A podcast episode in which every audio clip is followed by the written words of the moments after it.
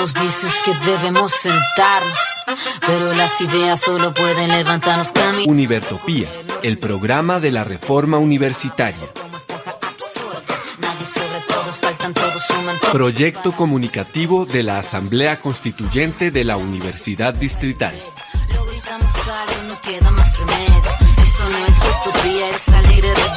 Por una educación como derecho y bien común. Escúchenos en frecuencia libre en las redes sociales y los espacios de encuentro ciudadano de la universidad, el campo y la ciudad.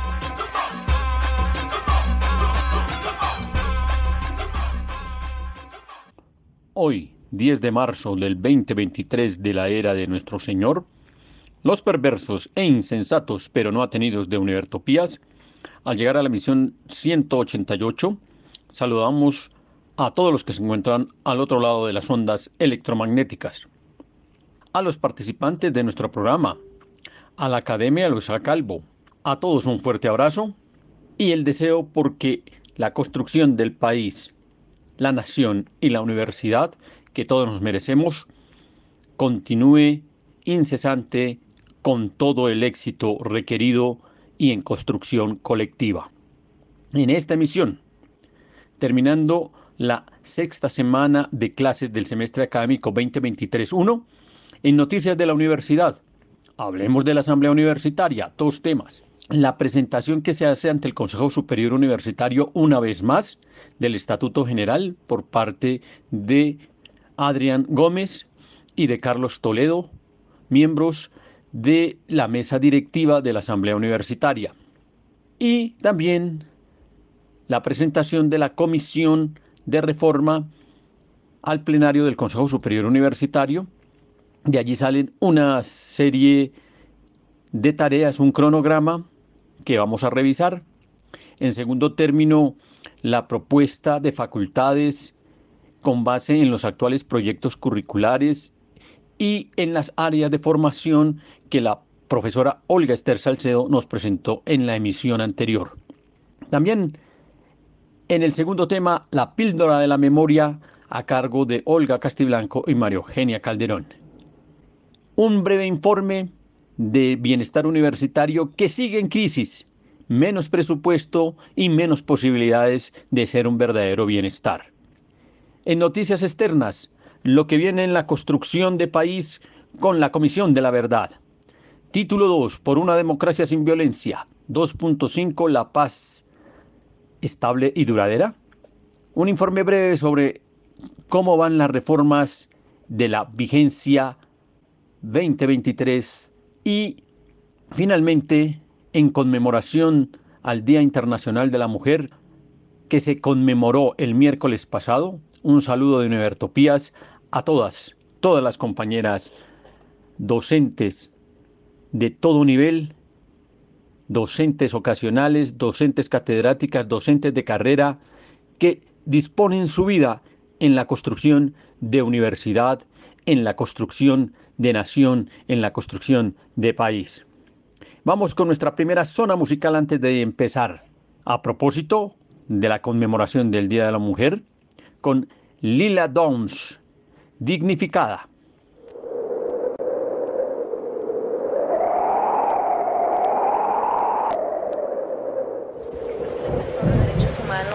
Aquel que primero eso se interesa por el derecho de, los, el derecho de los otros, de los otros.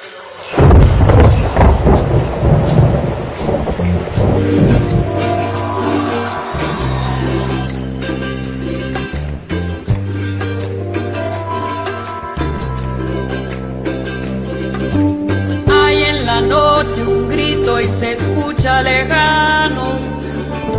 Cuentan al es la voz del silencio. En este armario hay un gato encerrado, porque una mujer, porque una mujer defendió su derecho.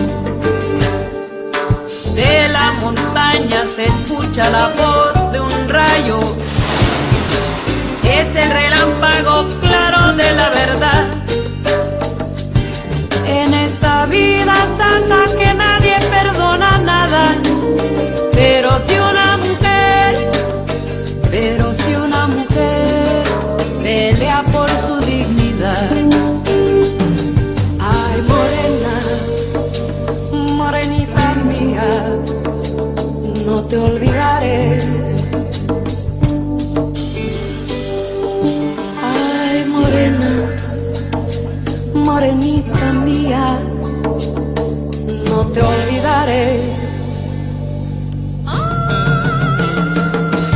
que me doy mi lugar porque yo soy mujer, que todo lo que me pasa no me lo puedo creer.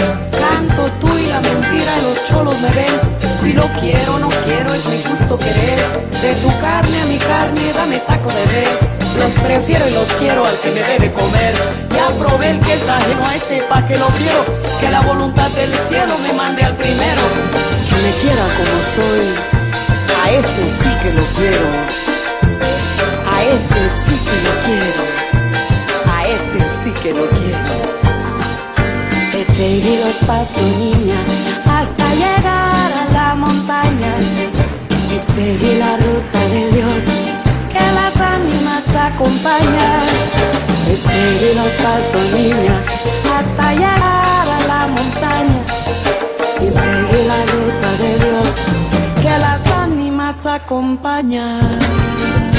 Que las ánimas acompañan. Que las ánimas acompañan. Que las ánimas acompañan.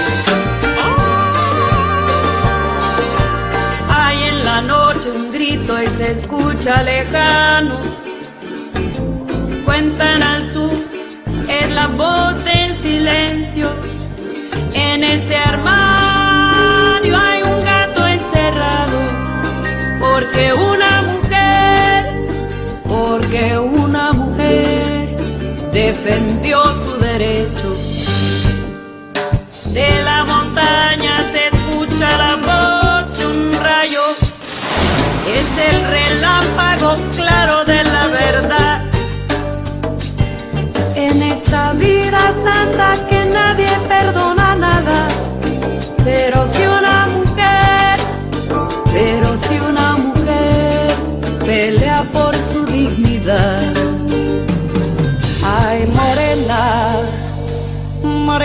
mía, no te olvidaré. Mi nombre es Digna Ochoa y Plácida. Gracias. Iniciamos con noticias de la universidad. Hablemos de la Asamblea Universitaria. El día miércoles 8 de marzo, cuando se conmemoró el Día Internacional de la Mujer, entre las 5 y 7 y 30 de la noche sesionó el Consejo Superior Universitario.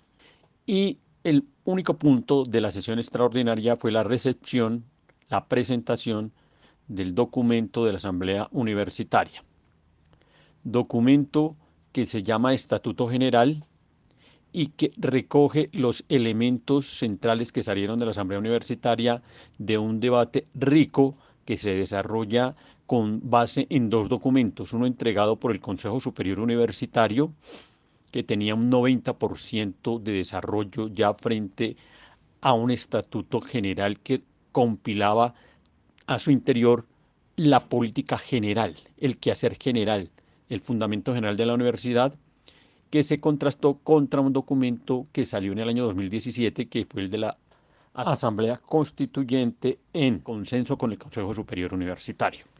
No se explica por qué ocurre esto, pero ocurre. Ese fue el documento, esos fueron los dos documentos que discutió la Asamblea Universitaria.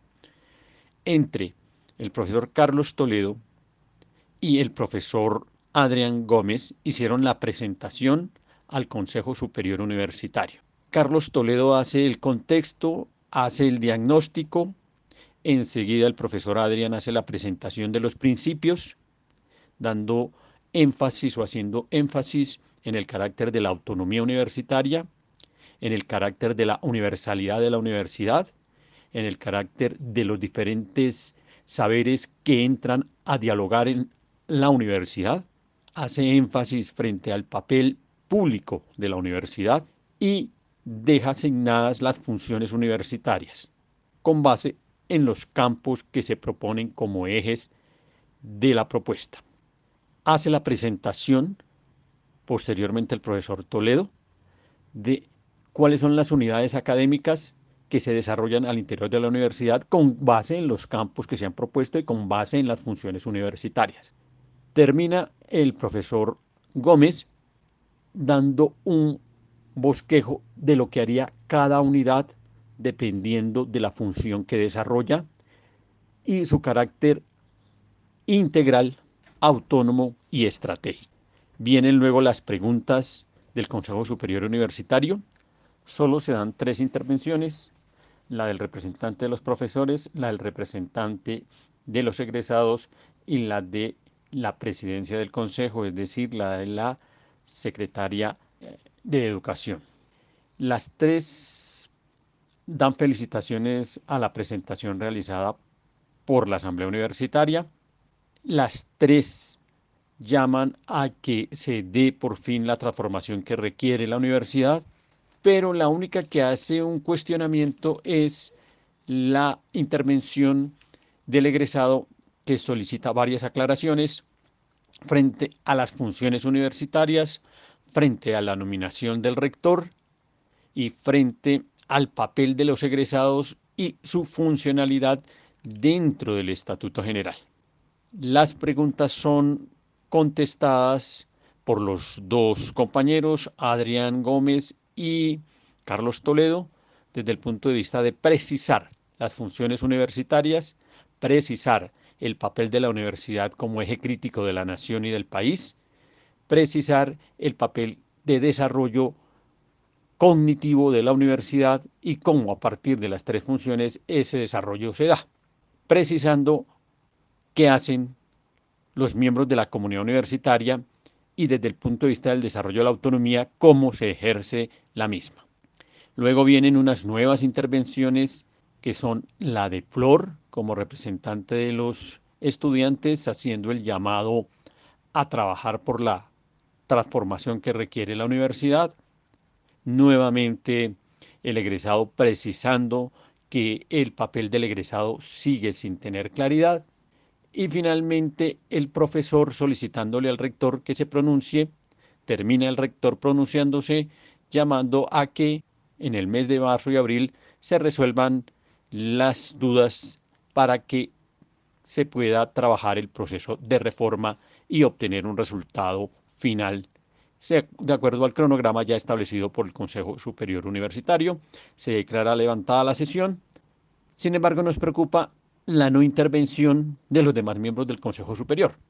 Habría que precisar que al final el representante de los gremios precisa que no pudo estar durante toda la presentación y que solicita se le hiciera una presentación en algún momento, sugiere el viernes de, la, de esta semana para que se le haga la presentación supongo yo que la Asamblea Universitaria hará la presentación con eh, el representante de, las, eh, de los gremios de la producción.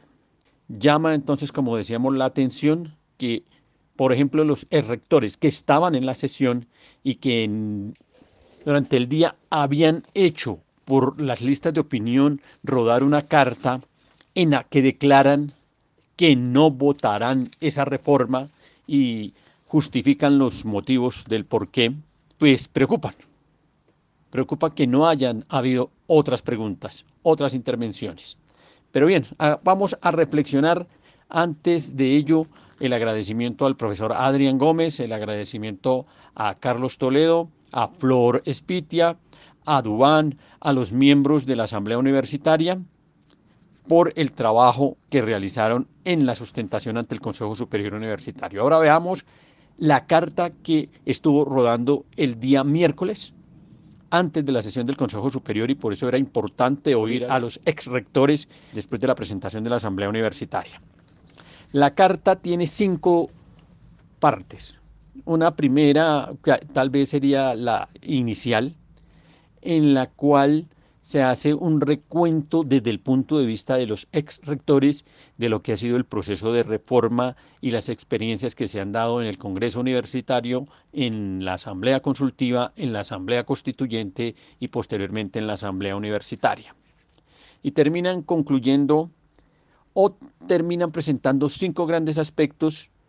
El más importante de ellos tal vez está en las conclusiones, pero mencionemos uno a uno. El primer gran aspecto es que lo que se hace en el documento de estatuto general que entrega la Asamblea Universitaria no es otra cosa que un pliego de peticiones de los docentes. Y se dice, ejemplifica y presenta que hay todo un título sobre vinculación y formalización laboral docente. Y al final de ese acápite concluyen que los docentes no contribuyen a la constitución y creación de universidad crítica y de universidad en capacidad de aportarle a la nación. El segundo gran título es el fracaso de las propuestas que han salido, que se han presentado por el Congreso Universitario, por la Asamblea Consultiva Universitaria y por la Asamblea Universitaria, incluyendo el ejemplo de la Asamblea Constituyente Universitaria. Dice que eso ha ocurrido no porque el Consejo Superior Universitario esté lleno de personas que no contribuyen al desarrollo de la universidad, sino porque reiterativamente los documentos han tenido dos elementos centrales. El primero, una reiterada violación de la Ley 30. No está conforme ninguno de los documentos que se ha presentado a la Ley 30. Y la concepción de gobierno universitario que se presenta en este último, en este último documento, que es transversal a los tres o cuatro documentos de los cuatro momentos de los que hacen mención, no corresponden a la razón de ser de la ley 30. Es decir, el criterio de gobernabilidad que se pone aquí le quita al Consejo Superior Universitario, como manda la ley 30, la dirección de la universidad y la pone en manos de un ente abstracto llamado comunidad universitaria.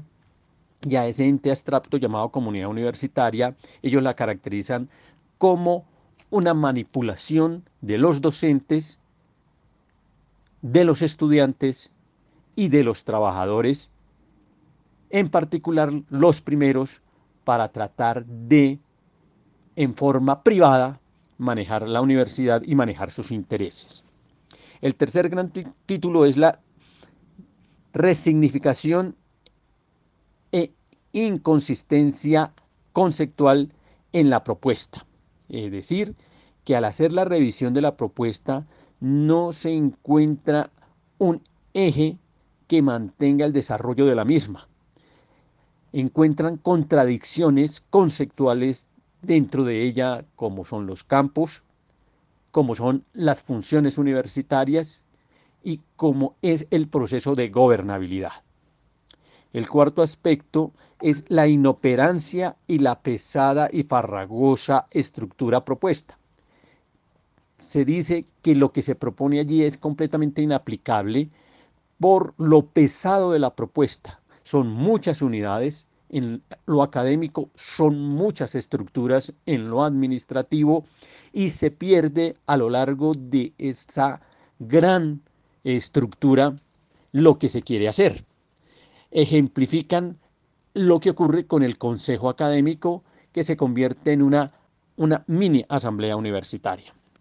Y el quinto título, que son las conclusiones, son las más importantes, el tiempo no nos da, pero formulan muchísimas, muchísimas eh, dudas frente al documento. Primero, no está al servicio de la sociedad.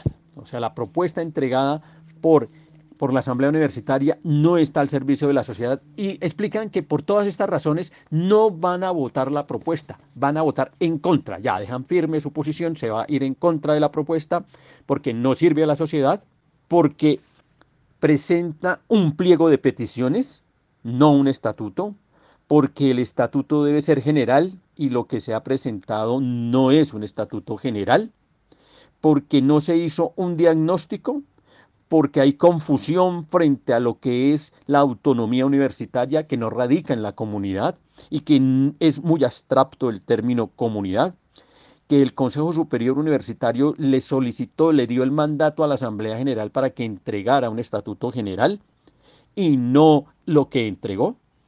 Recuerden ustedes que dijimos que el documento central fue el del Consejo Superior Universitario, que los estudiantes fueron los que prendieron la mecha para la Asamblea Universitaria, pero que ahora perdieron el interés por la misma y ni siquiera se presentan a la Asamblea Universitaria, que lo que se pretende es modificar los mecanismos internos de la universidad, pero no se impacta a la universidad, que ellos no votarán a favor hasta que no se cambie el mecanismo de vinculación de los docentes y el mecanismo de presión que estos ejercen, y continúan con muchos temas más en los que precisan que se viola la ley 30 por donde se mire el documento, que no se hizo un análisis de costos, que no le correspondía hacerlo a la Asamblea Universitaria, eh, hay que aclarar eso, que no se hizo el diagnóstico y no se presentó el diagnóstico, cosa que es falsa porque el diagnóstico se presentó y fue lo primero que hizo el profesor Toledo ayer. Y adicionalmente en la propuesta del 2015 se presentó un diagnóstico, cuando se entrega el documento en el 2017 se presenta el diagnóstico y cuando se entrega este documento el junio del 2020 se presenta, del 2021 se presenta el diagnóstico. Bien, pero esos son los motivos. Lastimosamente no intervinieron en la sesión del Consejo Superior Universitario y ante la posición de los ex rectores hay posiciones de la Asamblea Universitaria y aquí está esa posición. Profesor Edgar, tiene usted la palabra. Sobre el texto de los ex rectores del Consejo Superior Universitario, la reforma de la Universidad Distrital, palos de ciego, es necesario hacer la siguiente réplica. Réplica propia del debate académico frente a su autoritarismo. Desde el epígrafe resaltan su necesidad de autoridad, no moral ni académica, sino producto del autoritarismo que los ha caracterizado y que tiene a la universidad en la situación en la que está. Su experiencia como rectores y exrectores en el Consejo Superior cuestiona de fondo su autoridad moral y académica para hablar de una reforma democrática de la Universidad Distrital, más cuando para la Contraloría la Universidad Distrital es una de las instituciones más corruptas del distrito y durante su gestión se dieron, por acción o por omisión, los escándalos de corrupción que, nos, que hoy nos avergüenzan. Comillas. Por ello, la Universidad Distrital no es considerada como un orgullo para la ciudad, sino como una carga. Cierro comillas. Ahí estamos de acuerdo. Por ello hay cada vez más fuerzas sociales que quieren acabarla mientras adolecemos de, la, de una dirección educativa en la universidad. Se equivoca el Consejo Superior al nombrar una comisión accidental para contrarreformar la reforma acordada por la Asamblea Universitaria. Primero porque la Asamblea es constituida por 100 personas de la comunidad universitaria elegidas democráticamente y no puede alterar sus conclusiones una comisión que no participó de las discusiones ni debates por los que se llegaron a acuerdos. Comisión con personas que no son de la comunidad universitaria. Fruto del ejercicio argumentativo propio de una universidad, las diferentes posiciones expusieron sus argumentos y se dieron para poder llegar a acuerdos en beneficio de la universidad. Sin comprender esto, la comisión nombrada por el Consejo Superior se esgrime el derecho a corregir a la comunidad universitaria en sus representantes. Puede que sea legal a la luz de la Ley 30, pero no es legítimo a la luz de la democracia participativa propia de la Constitución Nacional y de la Ley General de Educación. Además, asambleístas que trabajaron desinteresadamente y sin garantías por parte de la dirección de la universidad durante la pandemia y que recogieron el trabajo de más de 20 años de esfuerzo por reformar la universidad distrital. Iniciativas siempre bloqueadas por el Consejo Superior Universitario y en particular por los exrectores.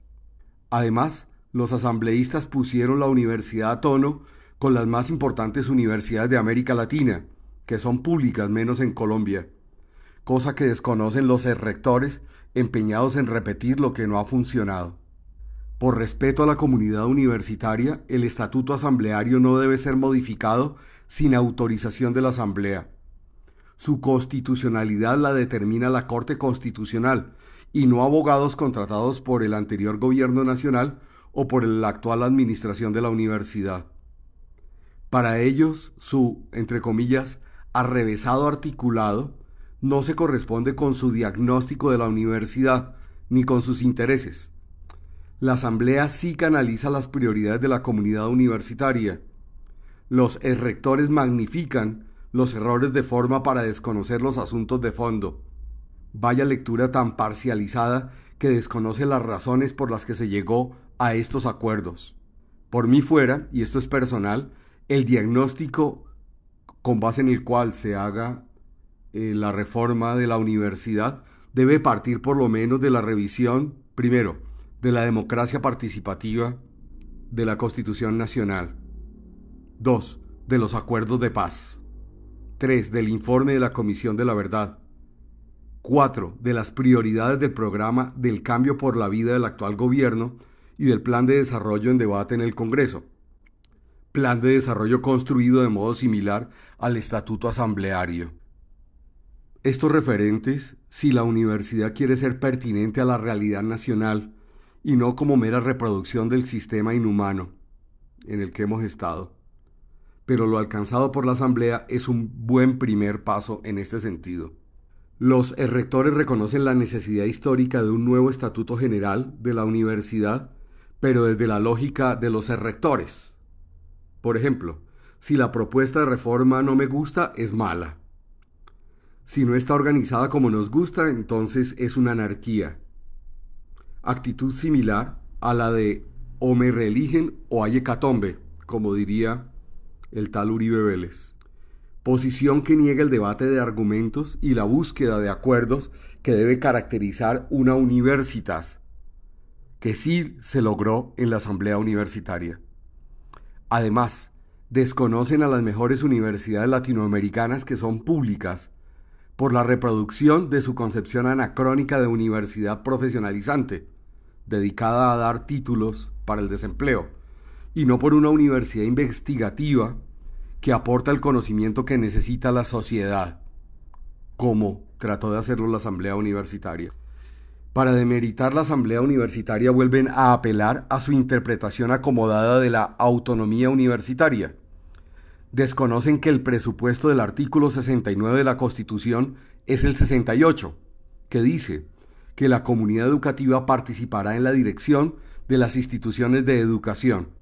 Por lo tanto, de la participación de las comunidades educativas depende la legitimidad de la dirección. Y no es para hacer lo que se les dé la gana como lo interpretan aquí en la universidad. ¿Cómo, le incomoda la democracia participativa a los rectores? no han superado la Constitución de 1886. Hoy se quejan de los grupos de poder que perjudican la universidad, pero en sus gestiones rectorales los permitieron, por acción o por omisión. Le echan la culpa a, comillas, un importante sector del profesorado de planta, cierra comillas, que se ha adueñado de la institución. Pero recuerdo el más reciente escándalo del cartel de los puntos, reseñado por la, por la revista Semana. Escándalo que no hubiera adquirido tanto poder sin la complacencia de las directivas del pasado. Profesores de planta pudieron elegir 20 de los 40 profesores de la Asamblea, a pesar de que los ocasionales somos el 75% y debimos haber elegido 30. Y allí defendieron su concepción de universidad. En la mayoría de los casos, una reproducción del statu quo, fueron rebatidos con argumentos por estudiantes, egresados, trabajadores y profesores, y los profesores de planta estuvieron de acuerdo con el estatuto general final. Se le olvida a los rectores que fueron ellos mismos profesores de planta y que siguen controlando, comillas, la llave de la puerta de entrada y salida de los profesores ocasionales o de vinculación especial, cierra comillas. Lo que ha institucionalizado que hay que mantener en la precariedad laboral a los ocasionales, como nos dicen, para mantener los privilegios de la casta directiva, como el denunciado por la revista Semana. Contratos basura que son eliminados en la reforma laboral del gobierno en discusión en el Congreso. Olvidan los rectores que la Asamblea Universitaria surgió como reacción al escándalo de corrupción del 2019. El IDESUD y los directivos que iban a prostíbulos con dinero de la universidad, como lo reconoció el rector del momento. Y surgió para hacer veeduría la Asamblea de los recursos públicos, por lo que de hecho no se nos ha permitido la presencia fiscalizadora permanente auditoría de la que hablan los rectores. La comisión nombrada por el Consejo Superior ya eliminó la elección democrática del rector y la revocatoria del mandato, entre otros mecanismos de participación democrática constitucionales que acordó la Asamblea Universitaria. consideran que intentos de reforma de la universidad, como el Congreso Universitario de 2002, la Asamblea Consultiva del 2009, la Asamblea Constituyente del 2017 y ahora la Asamblea Universitaria de 2020, solo buscan, comillas, el derecho a su posesión y usufructo de la universidad. Eso es insultante viniendo de quienes históricamente se han beneficiado de la universidad desde la dirección. Mira quién habla de universidad secuestrada desde lo administrativo, lo ideológico, lo político y lo filosófico por su burocracia profesoral, y de que la Asamblea Universitaria ha pretendido introducir en su quehacer oscuridades reprochables, dicen, cuando todas las actuaciones de esta han sido públicas y transmitidas por los medios alternativos. Tratan de ridiculizar el buen vivir y desconocen que es una recomendación de la UNESCO necesaria para replantear la educación. Y anexo la dirección donde está el documento de la UNESCO llamado así, replantear la educación. Defienden a ultranza su interpretación de la Ley 30 y desconocen que el mismo gobierno ha solicitado su revisión. Aducen que la Asamblea Universitaria fue impulsada por el estudiantado, pero que sus labores fueron lideradas por integrantes docentes con escasa asistencia de los integrantes. Por supuesto que no siempre estuvieron los 100, pero desconocen la cantidad de reuniones previas, las decisiones por consenso más que por votación y las sesiones plenarias que implicaron siempre la mayoría. Afirman que el estudiantado ha perdido interés en su continuación, como si no hubiera pasado nada en este tiempo en el que algunos ya hablan de paro si no se aprueba la reforma paro con el que no estamos de acuerdo, por supuesto. Seguimos defendiendo la democracia deliberativa propia de una universidad pública en un Estado social de derecho apoyado en la democracia participativa, contra la intolerancia del Consejo Superior y los radicales, que tratan de imponernos, o con leguleyadas o por la fuerza, sus retrógrados puntos de vista. Dicen, mientras no se reformen los mecanismos de vinculación y permanencia del profesorado en la universidad distrital, toda reforma será puramente cosmética, pero no aprueban el proceso de formalización docente acordado por la Asamblea basado en las universidades que ya lo tienen, ni proponen uno mejor, solo mantienen lo mismo de siempre. Ahí tengo que hacer una nota aclaratoria. Hay ocasionales que tenemos una evaluación de excelencia académica durante más de 12 años y hemos sido indirectamente excluidos de los concursos profesorales. Hay profesores ocasionales que llevan mucho más años que yo. Quienes han liderado la universidad afirman que tenemos entonces ausencia de presencia y liderazgo de la universidad en la solución de los grandes problemas nacionales, regionales y locales en los procesos de transición e integración hacia la construcción de un mundo mejor y un proyecto de nación y de ciudad diferentes. Hasta ahí la cita y afirmo, excusatio non petita, accusatio manifiesta, como dirían los latinos. Lamento que se cite tan descontextualizado a Max Weber, pues acá parece hablar de los directivos que hemos tenido en la Universidad Distrital. Dice, la peculiaridad de la cultura moderna, especialmente de su estructura tecnoeconómica, exige previsibilidad, calculabilidad del resultado la burocracia tan bienvenida para el capitalismo la desarrolla en tanto mayor grado cuanto más se deshumaniza, cuanto más completamente alcanza las peculiaridades específicas que le son contadas como virtudes, la eliminación del amor, del odio y de todos los elementos sensibles puramente personales, de todos los elementos irracionales que se sustraen al cálculo.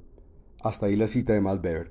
También extraño que no se citen pedagogos pertinentes a nuestra realidad, pues somos una institución educativa. En fin, el autoritarismo de los rectores y del Consejo Superior no les deja ver la necesidad de construcción democrática de nuestro proyecto educativo, como lo exige la democracia y la Ley General de Educación. Cito el artículo 14 del decreto 1860 del 94.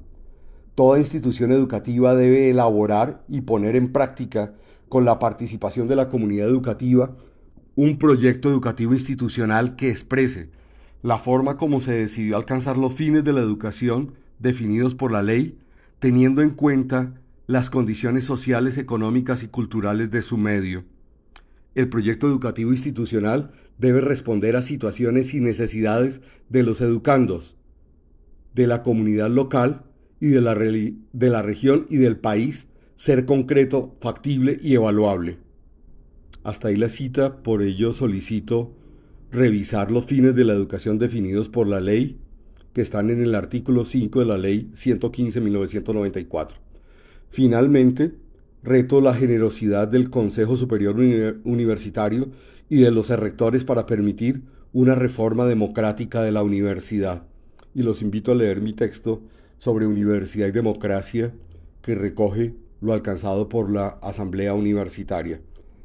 Este texto y los citados van a estar en la página de documentos de Univertopías. Gracias. Gracias, profesor Edgar. Queda ahí sentada la posición entonces de un sector de la Asamblea Universitaria que refuta el comunicado de los ex rectores que, como hemos dicho antes, no se pronunciaron en la sesión del Consejo Superior Universitario.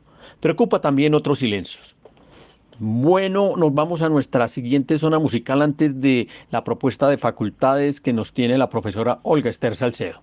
Nos vamos en esta emisión que seguimos conmemorando el Día Internacional de la Mujer Beligerante, la mujer luchadora, la mujer combativa, la profesora que pelea por sus derechos y los derechos de todos sus congéneres con este tema.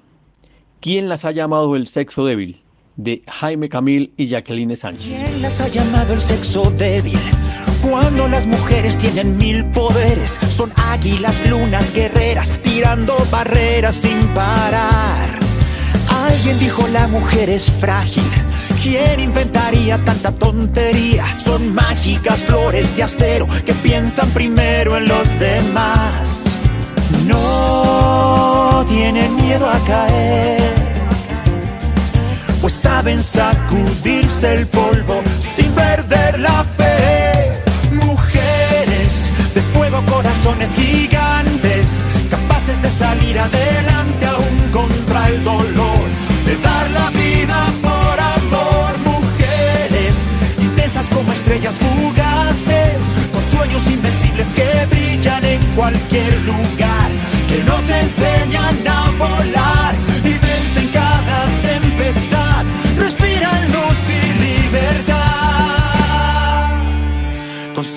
caminos. Tienen mil palabras de consuelo. Son nuestros pilares sosteniendo el cielo. Son madres, amigas, hermanas. Contagian sus ganas de luchar. Cuando quieren logran lo imposible Saben que sus almas son indestructibles, nos ganan con una mirada y nada las puede derrotar. No tienen miedo a caer, pues saben sacudirse el polvo sin perder la fe. Mujeres de fuego, corazones gigantes, capaces de salir adelante aún contra el dolor, de dar la vida por como estrellas fugaces, con sueños invencibles que brillan en cualquier lugar, que nos enseñan a volar y vencen cada tempestad, respiran luz y libertad, construyen caminos.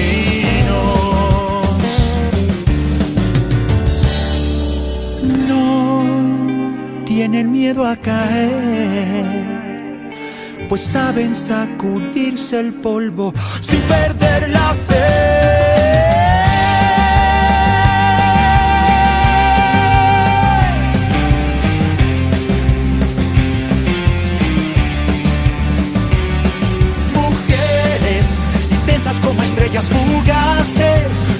Sueños invencibles que brillan en cualquier lugar, que nos enseñan a volar y vencen cada tempestad respiran luz y libertad, construyen camino. Y después de este tema, ahora sí la profesora Olga Esther nos presenta la propuesta de facultades, seis facultades para recoger en ellas todos los programas académicos hoy existentes en la universidad y distribuidos ya por áreas de formación como lo hizo en la anterior emisión de Univertopías. Profesora Olga, tiene usted la palabra. En la presente emisión de Univertopías socializaremos la propuesta de las posibles facultades con sus respectivas áreas de formación, reiterando una vez más que dicho ejercicio se realiza en el marco del espíritu del Estatuto General 2021 de la Asamblea Universitaria, pues corresponde a la comunidad académica de la Universidad Distrital, si lo estima conveniente, realizar el debate académico pertinente para tomar decisión acerca de los ajustes o modificaciones o de la viabilidad académica o no de dicha propuesta. Y sobre todo, destacar que se hace a pesar de las decisiones de la dirección y gobierno de la Universidad Distrital de conformar en 2020 el mal llamado comité para crear en noviembre de 2021 la Facultad de Ciencias Matemáticas y Naturales, contraviniendo los mandatos de los estatutos generales y académicos vigentes de la Universidad Distrital y desconociendo la propuesta de Estatuto General 2021 de la Asamblea Universitaria. Y reiteramos que se hace a pesar de las decisiones de la dirección y gobierno de la Universidad Distrital de conformar en 2022 otros dos mal llamados comités para crear próximamente la Facultad de Ciencias de la Salud y la Facultad de Ciencias Humanas y Sociales, y una vez más contraviniendo los mandatos de los estatutos generales y académicos vigentes de la universidad y sin que a la fecha se haya aprobado el nuevo estatuto general.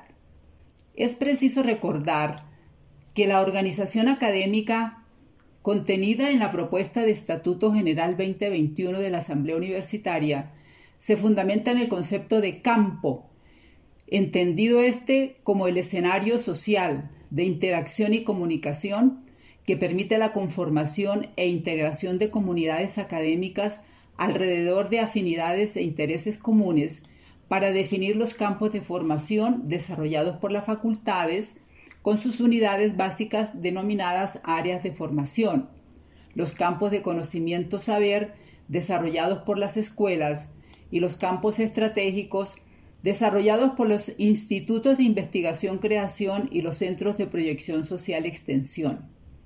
En particular, sobre el campo de formación desarrollado por la facultad, el artículo 82 y su parágrafo establece, abre comillas, la facultad es la unidad académica responsable de la formación integral de estudiantes de pregrado y posgrado, de los procesos de diseño, planificación, autoevaluación, evaluación, acreditación e investigación, creación curricular, y de la articulación institucional para el desarrollo del currículo en asocio con las escuelas, los institutos y los centros. En la facultad se organiza una comunidad académica en torno a un campo de formación y ya los productos de investigación-creación asociados al currículo. A la facultad se escriben los estudiantes y los programas académicos de pregrado y posgrado afines, organizados en áreas de formación. La facultad es la unidad académica en la que se inicia la materialización de los primeros niveles de investigación-creación y proyección social. El número y denominación de las facultades dependerá de los campos de formación vigentes. Cierra comillas. Como consecuencia de la aplicación de la anterior conceptualización de la Asamblea Universitaria, así se vería la nueva universidad distrital con seis posibles facultades, las cuales se enumeran en orden ascendente según el mayor número de proyectos curriculares de pregrado y posgrado afines organizados en áreas de formación. Dichas facultades desarrollarían el campo de formación tecnológica e ingenieril, el campo de formación en ciencias y educación, el campo de formación ambiental, el campo de formación en administración, economía y finanzas, el campo de formación en artes y el campo de formación en ciencias básicas y aplicadas. Estos nombres no son establecidos por capricho, sino como producto de los diferentes eh, proyectos curriculares y áreas de formación que se conforman con los mismos. Veamos. La Facultad 1 desarrollaría el campo de formación tecnológica e ingenieril mediante 38 proyectos curriculares organizados en cuatro áreas de formación así. La primera área de formación estaría conformada por 12 proyectos curriculares, Ingeniería electrónica, Ingeniería eléctrica, Tecnología en electrónica industrial por ciclos propedéuticos, Ingeniería de control y, automatización por ciclos propedéuticos, Ingeniería en telecomunicaciones por ciclos propedéuticos, Tecnología en electricidad de media y baja tensión por ciclos propedéuticos, Ingeniería eléctrica por ciclos propedéuticos, especialización en bioingeniería, especialización en telecomunicaciones móviles, maestría en telecomunicaciones móviles con metodología virtual, maestría en ingeniería y doctorado en ingeniería. La segunda área de formación de esa facultad estaría conformada por 10 proyectos curriculares. Ingeniería catastral y geodesia, tecnología en levantamientos topográficos, ingeniería topográfica, tecnología en construcciones civiles por ciclos propedéuticos, ingeniería civil por ciclos propedéuticos, especialización en sistemas de información geográfica, especialización en avalúos, especialización en diseño de vías urbanas, tránsito y transporte, maestría en ingeniería civil, maestría en infraestructura vial. La tercera área de formación estaría conformada por ocho proyectos curriculares, Ingeniería de Sistemas, Tecnología en Sistematización de Datos por ciclos propedéuticos, Ingeniería en Telemática por ciclos propedéuticos, especialización en proyectos informáticos, especialización en teleinformática, especialización en ingeniería, en ingeniería de software, maestría en Ciencias de la Información y las Comunicaciones, maestría en Gestión y Seguridad de la Información en modalidad virtual y la cuarta área de formación de esa facultad estaría conformada por ocho proyectos curriculares. Ingeniería industrial, tecnología en gestión de la producción industrial por ciclos propedéuticos, ingeniería de producción por ciclos propedéuticos, tecnología en mecánica industrial por ciclos propedéuticos, ingeniería mecánica por ciclos propedéuticos, especialización en higiene, seguridad y salud en el trabajo, especialización en informática y automática industrial y maestría en ingeniería industrial. La Facultad 2 desarrollaría el campo de formación en ciencias y educación mediante 25 proyectos curriculares organizados en siete áreas de formación así. La primera área estaría conformada por un proyecto curricular, la licenciatura en matemáticas. La segunda área de formación estaría conformada por cinco proyectos curriculares, licenciatura en física, licenciatura en química, licenciatura en biología, especialización en educación en tecnología y la maestría en educación en tecnología en la modalidad virtual. La tercera área de formación estaría conformada por cinco proyectos curriculares, licenciatura en humanidades y lengua castellana, comunicación social y periodismo, archivística y gestión de la información digital, maestría en pedagogía de la lengua materna y maestría en comunicación y educación. La cuarta área de formación estaría conformada por dos proyectos curriculares, licenciatura en lenguas extranjeras con énfasis en inglés y la maestría en lingüística aplicada a la enseñanza del inglés. La quinta área de formación estaría conformada por cuatro proyectos curriculares, la licenciatura en ciencias sociales, la maestría en investigación social interdisciplinaria, la maestría en educación para la paz y el doctorado en estudios sociales. La sexta área de esa facultad 2 estaría conformada por cinco proyectos curriculares. Licenciatura en Educación Infantil, especialización en Desarrollo Humano con énfasis en procesos afectivos y creatividad, especialización en Infancia, Cultura y Desarrollo, maestría en Infancia y Cultura, maestría en Desarrollo Humano y Educación Socioafectiva. Y la séptima área de formación estaría conformada por tres proyectos curriculares, la maestría en Educación, la maestría en Educación La Guajira y el doctorado interinstitucional en Educación. La Facultad 3 desarrollaría el campo de formación ambiental mediante 10 proyectos curriculares organizados en un área de formación que estaría conformada por 10 proyectos curriculares. Ingeniería forestal, ingeniería ambiental, ingeniería sanitaria, tecnología en saneamiento ambiental, tecnología en gestión ambiental y servicios públicos, especialización en educación y gestión ambiental, especialización en ambiente y desarrollo local, maestría en desarrollo sustentable y gestión ambiental, maestría en manejo, uso y conservación del bosque y la maestría en educación y gestión ambiental. La Facultad 4 desarrollaría el campo de formación en Administración, Economía y Finanzas mediante ocho proyectos curriculares organizados en un área de formación así. Administración deportiva, Administración ambiental, especialización en gerencia de recursos naturales, especialización en gerencia de proyectos educativos institucionales, especialización en gestión de proyectos de ingeniería, especialización en gerencia de la construcción, especialización en interventoría y supervisión de obras de construcción y la maestría en gerencia integral de proyectos. La Facultad 5 desarrollaría el campo de formación en artes mediante ocho proyectos curriculares organizados en un área de formación, constituida por artes escénicas, artes musicales, artes plásticas y visuales, arte danzario, licenciatura en educación artística, programa de reconocimiento de saberes en los programas de pregrado, según el acuerdo del Consejo Superior Universitario 012 del 19 de noviembre de 2015, la maestría en estudios artísticos y el doctorado en estudios artísticos.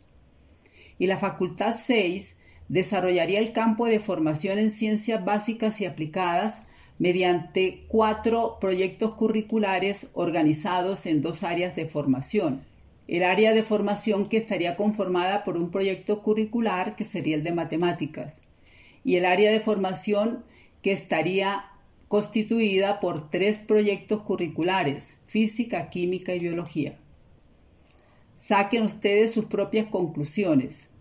Amable audiencia, en la próxima emisión de Univertopías compartiremos con ustedes una propuesta de las posibles escuelas de la nueva Universidad Distrital. Muchas gracias. Muchas gracias, profesora Olga. En resumen, seis facultades. Primera Facultad de Ingeniería y Tecnología, con cuatro áreas de formación, 38 programas. Segunda Facultad de Ciencias y Educación, con siete áreas de formación, 25 programas. Tercera facultad, la que tiene que ver con medio ambiente, 10 eh, programas en una sola área de formación. La cuarta facultad, la de áreas eh, económicas y financieras, una sola área de formación con ocho programas. La quinta, la facultad de artes, con siete programas, una sola área de formación. Y la sexta facultad, ciencias básicas y aplicadas, con dos áreas de formación y tres programas. Muchas gracias, reiteramos, profesora Olga, y nos vamos a nuestra siguiente sección, cápsulas para la memoria, a cargo de Olga Castiblanco y María Eugenia Calderón.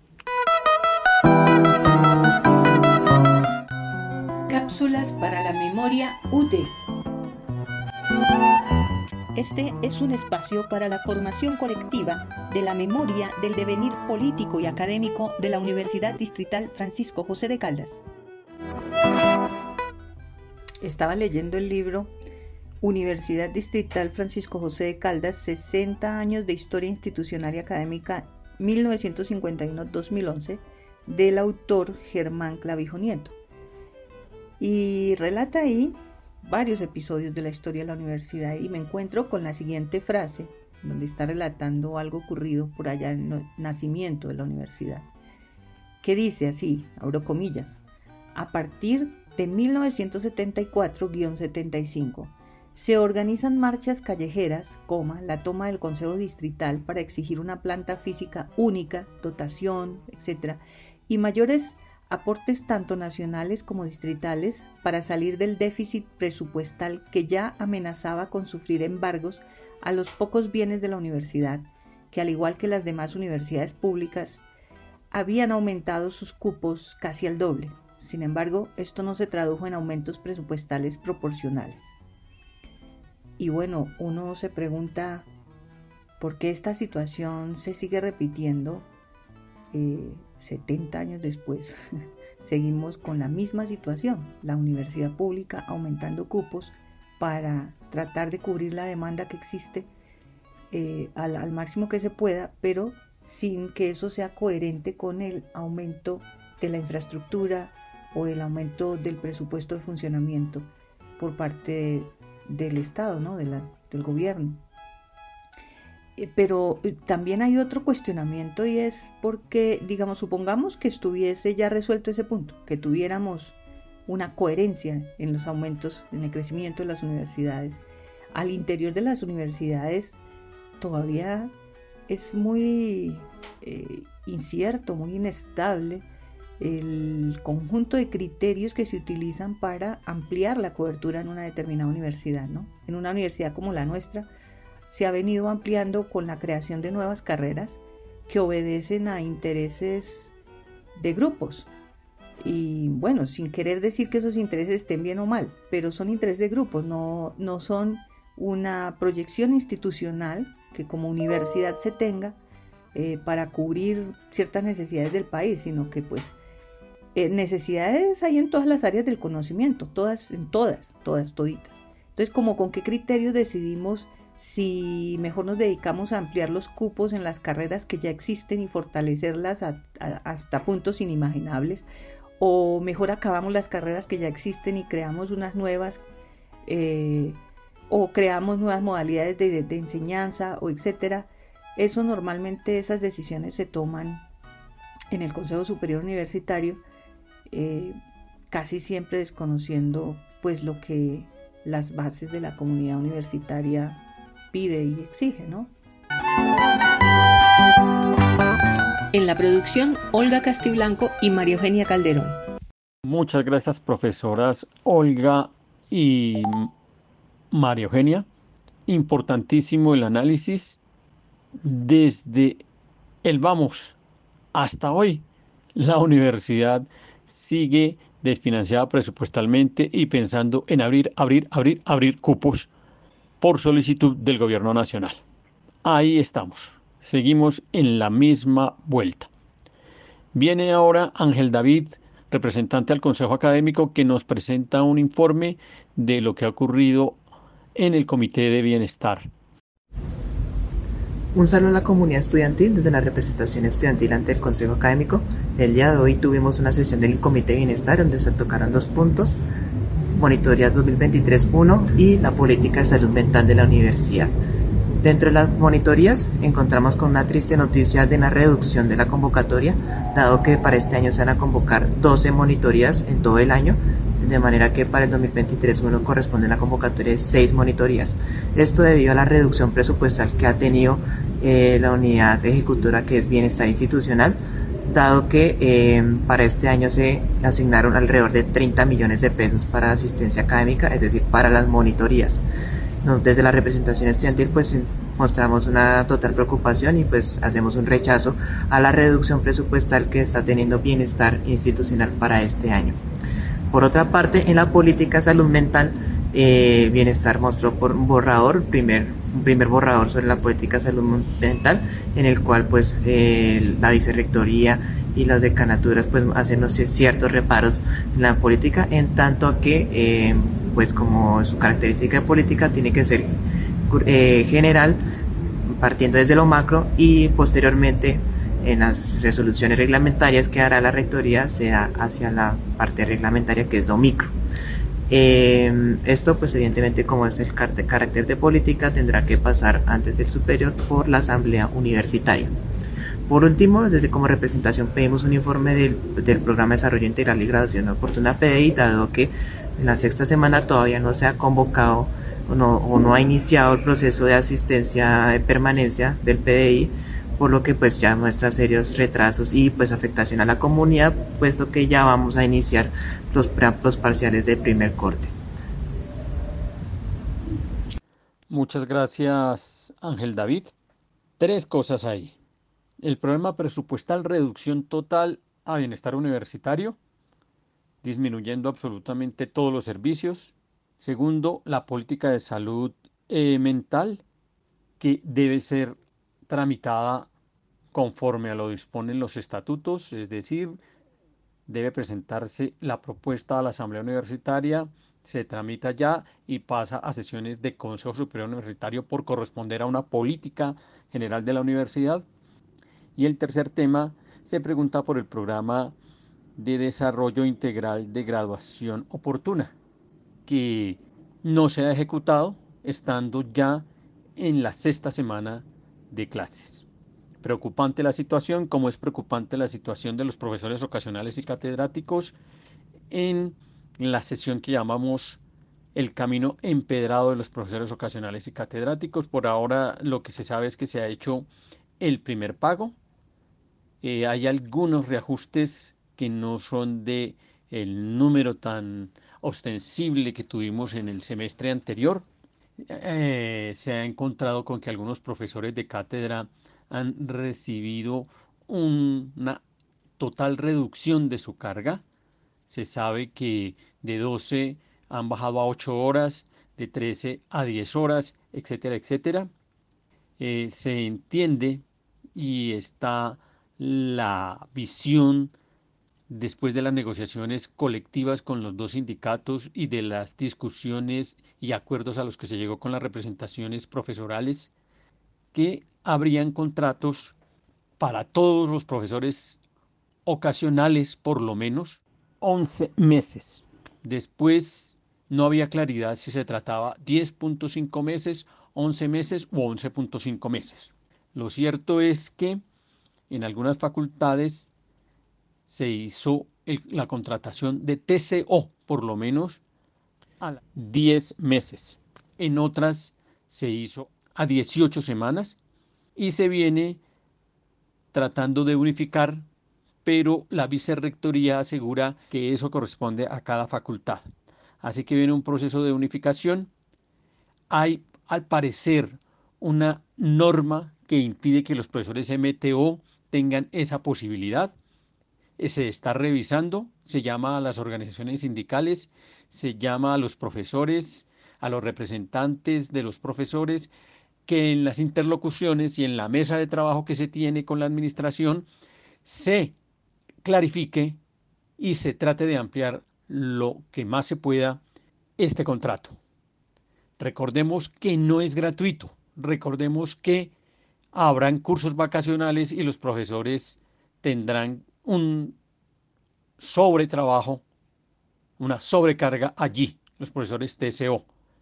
Los que no hicieron la contratación completa dicen sus decanos que se debe a que no tenían claro lo de los cursos vacacionales y están procediendo a corregirlo. Hasta aquí las noticias que tienen que ver con la universidad. No podemos despedirnos sin antes eh, mencionar que hay una carta circulando por parte de los profesores que ganan más de 20 millones de pesos, llamando a los demás profesores vagos, a los demás profesores irresponsables y enunciando que deberían ponerse a producir como ellos lo hacen. Vale la pena abrir el espacio para que este debate se vaya desarrollando. En la Facultad Tecnológica se tiene pensado hacer dos seminarios, uno frente al problema ético de los puntos y al problema formal de si hay cota o no hay cota, y dos, frente a la manera como en la plaza pública se trata el problema de género, cuando hay un protocolo que debe desarrollarlo, así que se va a hacer un análisis frente al protocolo, ya que la decanatura y las directivas de la facultad no han permitido que el protocolo se socialice dentro de la facultad y eso seguramente lo que está llevando a que se den actos como el de la asamblea del día jueves pasado, en donde de manera un poco tosca se trata el problema de género, acusando a profesores casi que en términos lapidarios. Eso hay que revisarlo. No se trata de si son inocentes o son culpables, sino que hay un protocolo y hay que ejecutar ese protocolo. Nos vamos a nuestra última zona musical, a nuestra tercera zona musical, con el himno de los profesores ocasionales y catedráticos.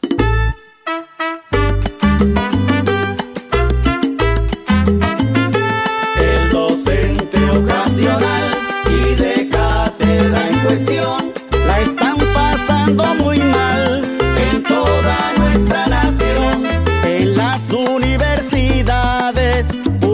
de la nación.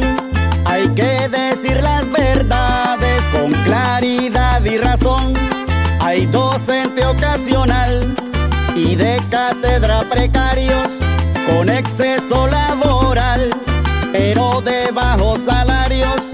Dicen que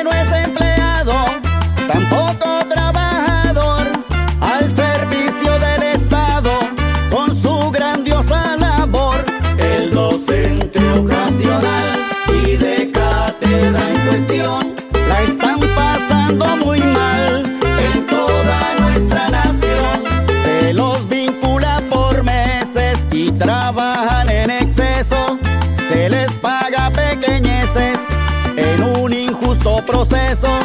No van a tener pensión con tan poca sumatoria, mientras que a la educación están llenando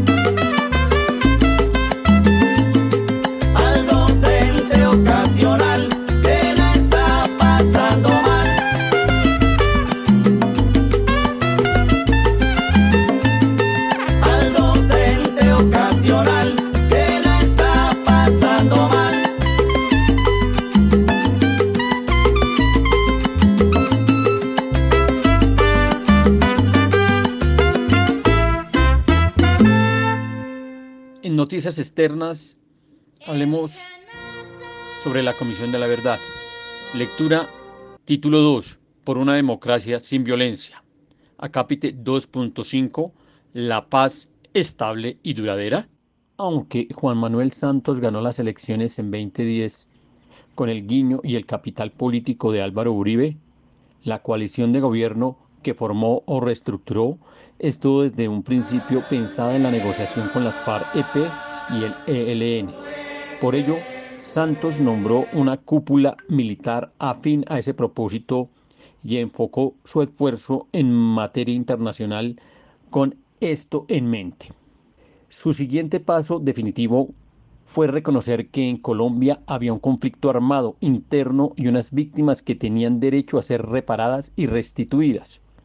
Este reconocimiento quedó consignado en la ley de víctimas que les daba a las guerrillas el carácter político que se les había negado durante los años anteriores.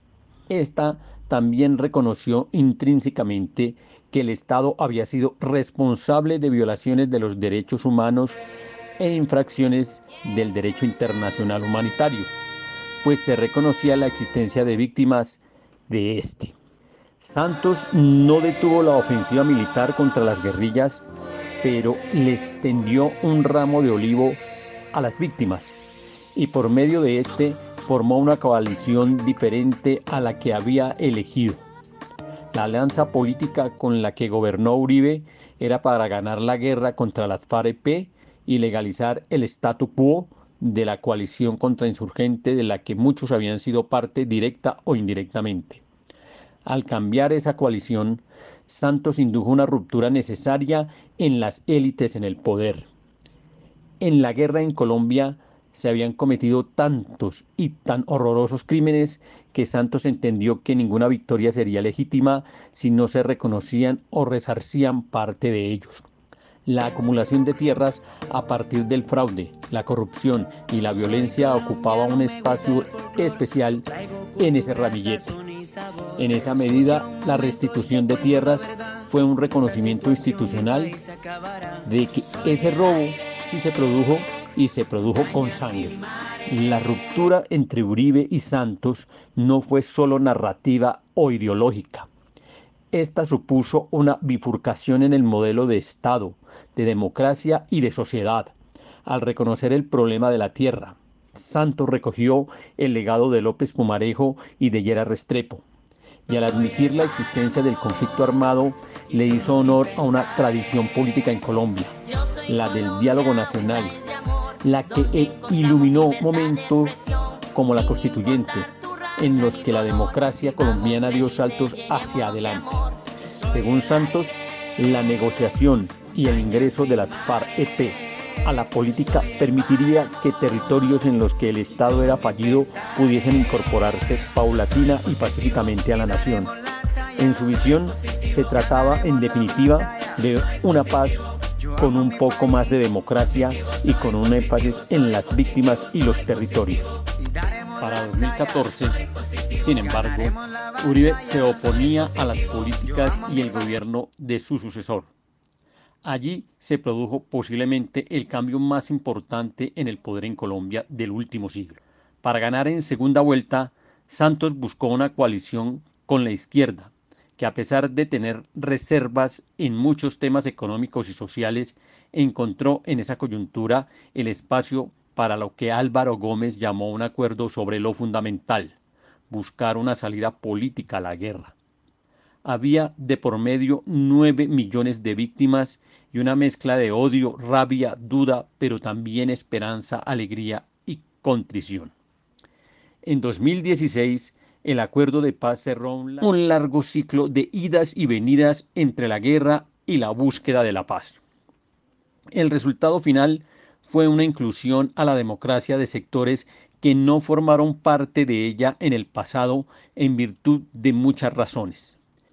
En particular supuso el ingreso de las izquierdas que primero buscaron llegar al poder por las armas y que entendieron que al poder en Colombia debía llegarse por la ruta de la competencia política y que la guerra es un despropósito y una iniquidad.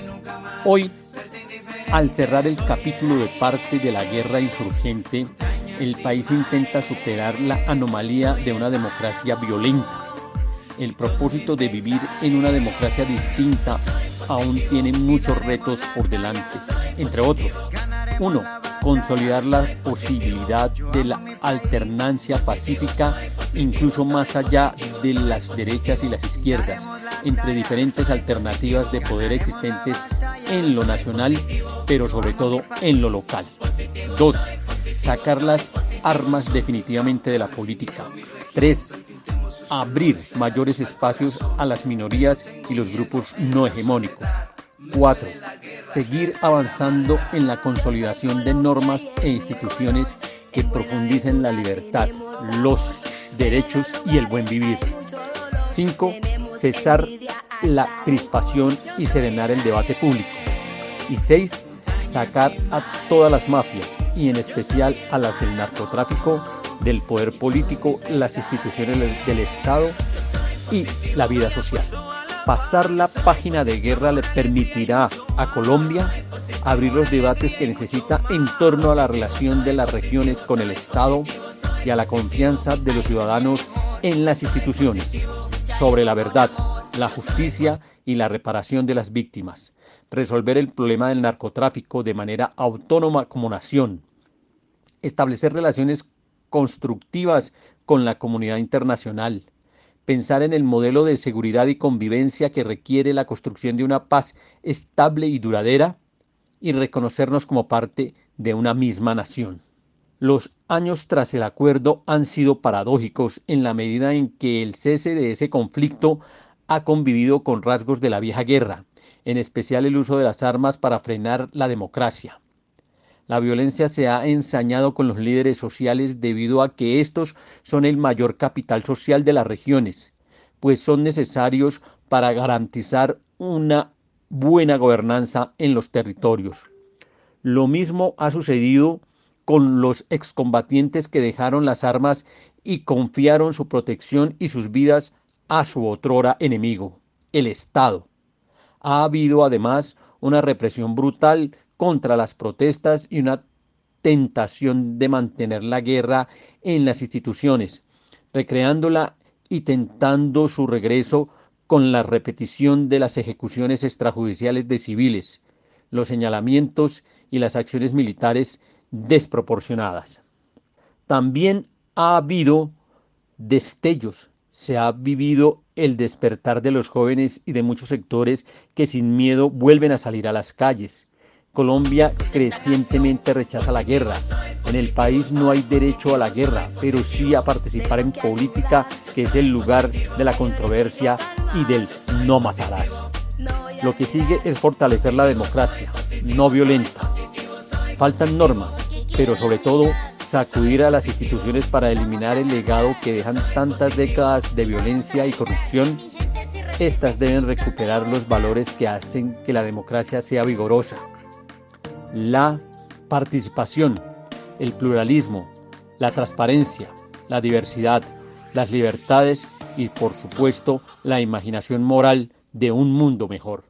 Frente a las reformas que se tramitan en esta vigencia, solamente queda por decir que la burguesía se ha alineado con sus sindicatos, con sus agremiaciones, con sus partidos políticos y en ese orden de ideas no queda otra cosa que ver cuáles serían los espíritus de negociación entre el gobierno nacional y los representantes de ese sector que son finalmente los partidos tradicionales ya varios partidos se han unido en una propuesta o contrapropuesta a la presentada por lo menos frente al problema de la salud.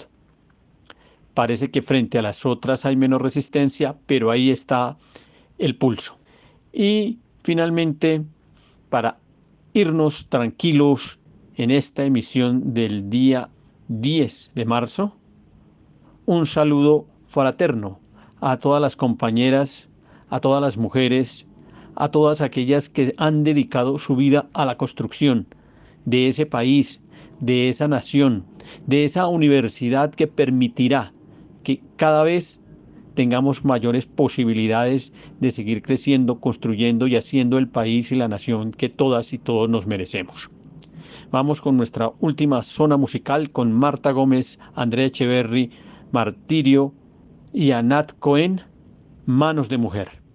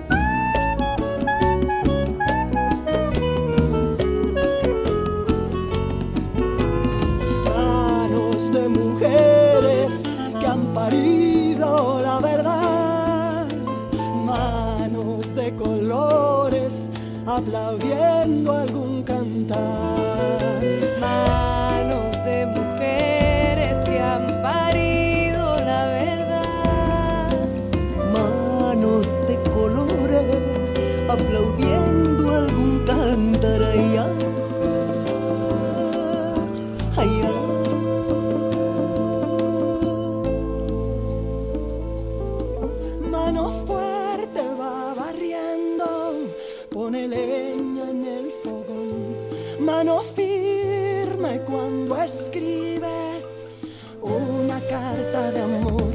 Manos que tiemblan, manos que sudan, manos de tierra, maíz y sal. Manos que tocan dejando el alma, manos de sangre, de viento y mar. Manos que tiemblan, manos que sudan, manos de tierra, maíz y sal, manos que tocan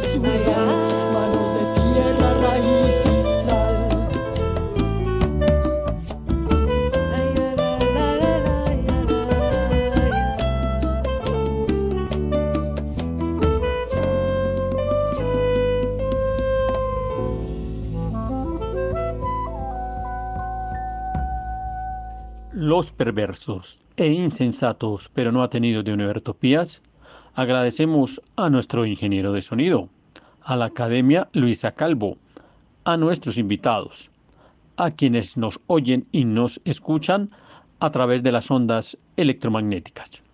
Nos vemos y nos oímos la próxima semana. Que la comunidad bogotana, los luchadores populares, continúen incesantes por la construcción del país y la nación, y dentro de ella la universidad que todas y todos nos merecemos. Tú nos dices que debemos sentarnos, pero las ideas solo pueden levantarnos camino. Univertopías, el programa de la reforma universitaria. Proyecto comunicativo de la Asamblea Constituyente de la Universidad Distrital. Lo gritamos algo, no queda más remedio. Esto no es utopía, es alegre rebeldía. Por una educación como derecho y bien común. Escúchenos en frecuencia libre en las redes sociales y los espacios de encuentro ciudadano de la universidad, el campo y la ciudad.